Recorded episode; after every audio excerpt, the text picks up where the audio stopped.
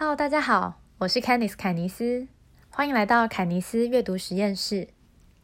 今天要跟大家分享的这个故事，是我从《你的沟通必须更有心机》这本书所得到的灵感。这个故事是这样的：有一个害羞内向的女孩，叫做小花。她从小被父母捧在手心上长大，因为她比同年龄的小朋友还要早熟。所以他常常觉得同学们讨论的话题很无聊。他喜欢一个人跟洋娃娃说话，或是躲到图书馆里看书。比起生活里的其他人，他常觉得书本里的主人翁亲近许多。而在他求学的路上，小花靠着他的聪明才智跟乖巧，获得师长们的喜爱。在每一个时期，他都有一群感情还不错的朋友。但不知道为什么，他总觉得自己跟他们之间有种说不出来的距离感。明明是在一起看电影、唱歌，但他只却觉得彼此的心有点远。虽然一直觉得怪怪的，但反正并没有太影响生活，因此小花也不以为意。直到出社会开始工作后的某一天。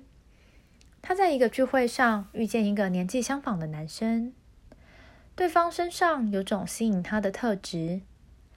小花很想要开口跟对方说话，可是他不知道应该跟对方说些什么。于是这场聚会，小花就在想开口又不敢开口的矛盾中度过，最后也没跟对方说上半句话。更惨的是，隔天上班时，老板在开会的时候公开赞美了另外一位比他还要晚进公司的同事。小花心想：“我的能力和做事情的效率也没有对方差啊。上个月我也拿下了好几个 case，为什么主管偏偏没有看到我的表现呢？”小花的心情荡到了谷底。心想：我究竟是哪里做错了？认真工作错了吗？为了排解烦闷的心情，小花决定一个人去逛画展。这时候，她遇到了一位大她十几岁、很久不见的姐姐。姐姐温柔的问她说：“小花，你看起来心情不太好耶，怎么啦？”也不晓得是不是因为情绪积累太多，还是环境氛围使然。一向谨慎小心的小花，竟然掏心掏肺的跟这几乎与陌生人没两样的人诉说她的烦恼。从她不知道怎么开口跟欣赏的男生说话，到自己工作上的努力没有被看见等等，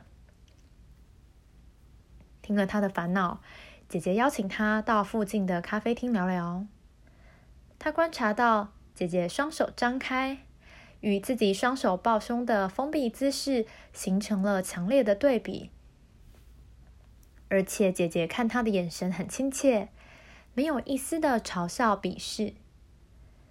姐姐告诉他，他以前也跟小花一样，因为害怕别人对自己的看法，所以总是很封闭自己。觉得别人都不懂自己，什么事情都自己来，结果反而因此吃了很多亏。小花问姐姐：“那是发生了什么事情让她改变心态呢？”姐姐说：“她当年在某一个活动上认识了一个坐在轮椅的男生，这个男生本来是一名体育老师。”没想到，在他骑脚踏车挑战五岭的过程当中，被一辆酒驾的车撞上，因为伤到了颈椎，导致四肢瘫痪。即使发生了这么难过的事情，他的表情没有痛苦哀伤，相反的，他推着轮椅穿梭在人群之中，分享着他的生命经验。还一边帮他的学生募款，希望大家可以帮助孩子们顺利出国比赛。他不是想要大家的同情心，而是用他的笑容与热情感染大家。他与人的相处对我来说是很大的震撼。姐姐这么说。从那之后，我开始会敞开我的心去听别别别人在讨论、分享些什么，也会在过程当中多问对方两句。工作上，我会把同事们跟我分享的生活琐事记录下来，例如同事的小孩即将升大学，或是他老婆要生产等等，而我就会适时的关心对方。除此之外，我也会参加一些不同类型的社团，让我能跟不同的人互动。听到这里，小花心想：要做的事情好多啊，我觉得自己做不到。姐姐这时又说：“哎，小花，你想过什么样的生活呢？”小花说：“嗯。”最好能自由自在做自己喜欢的事情啊！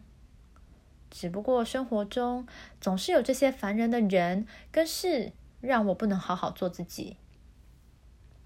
姐姐又说：“哦，你觉得现在的生活很不自在啊？那你还想要过这样的生活过多久呢？”姐姐轻描淡写的一句话，瞬间把小花打醒。对耶。我要继续过这样的生活吗？既不被主管赏识，身边也没有可以讲真心话的朋友，这样的生活不但单调乏味，而且还充满拘束。小花问：“我可以怎么做呢？”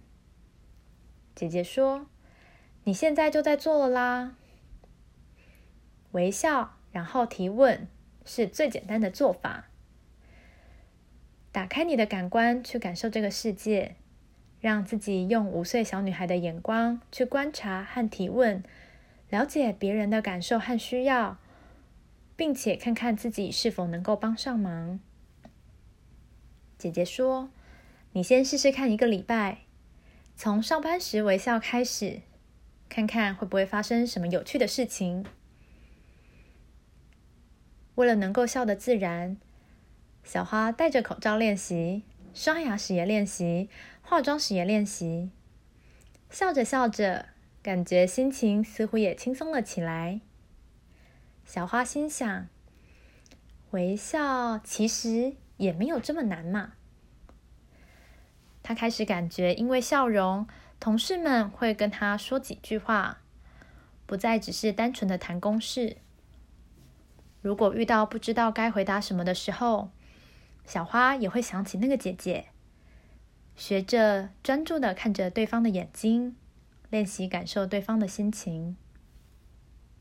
更奇妙的是，以前总是透过文字跟客户沟通的他，竟然也开始破天荒的打电话给客户，甚至约对方见面。这些是小花从来不曾做过的事情。最近，他甚至还参加了登山社。他非常期待这个礼拜可以跟山友们一起去爬山。以上就是我今天分享的故事，希望你喜欢。今天的分享就到这边，我们下集再见，拜拜。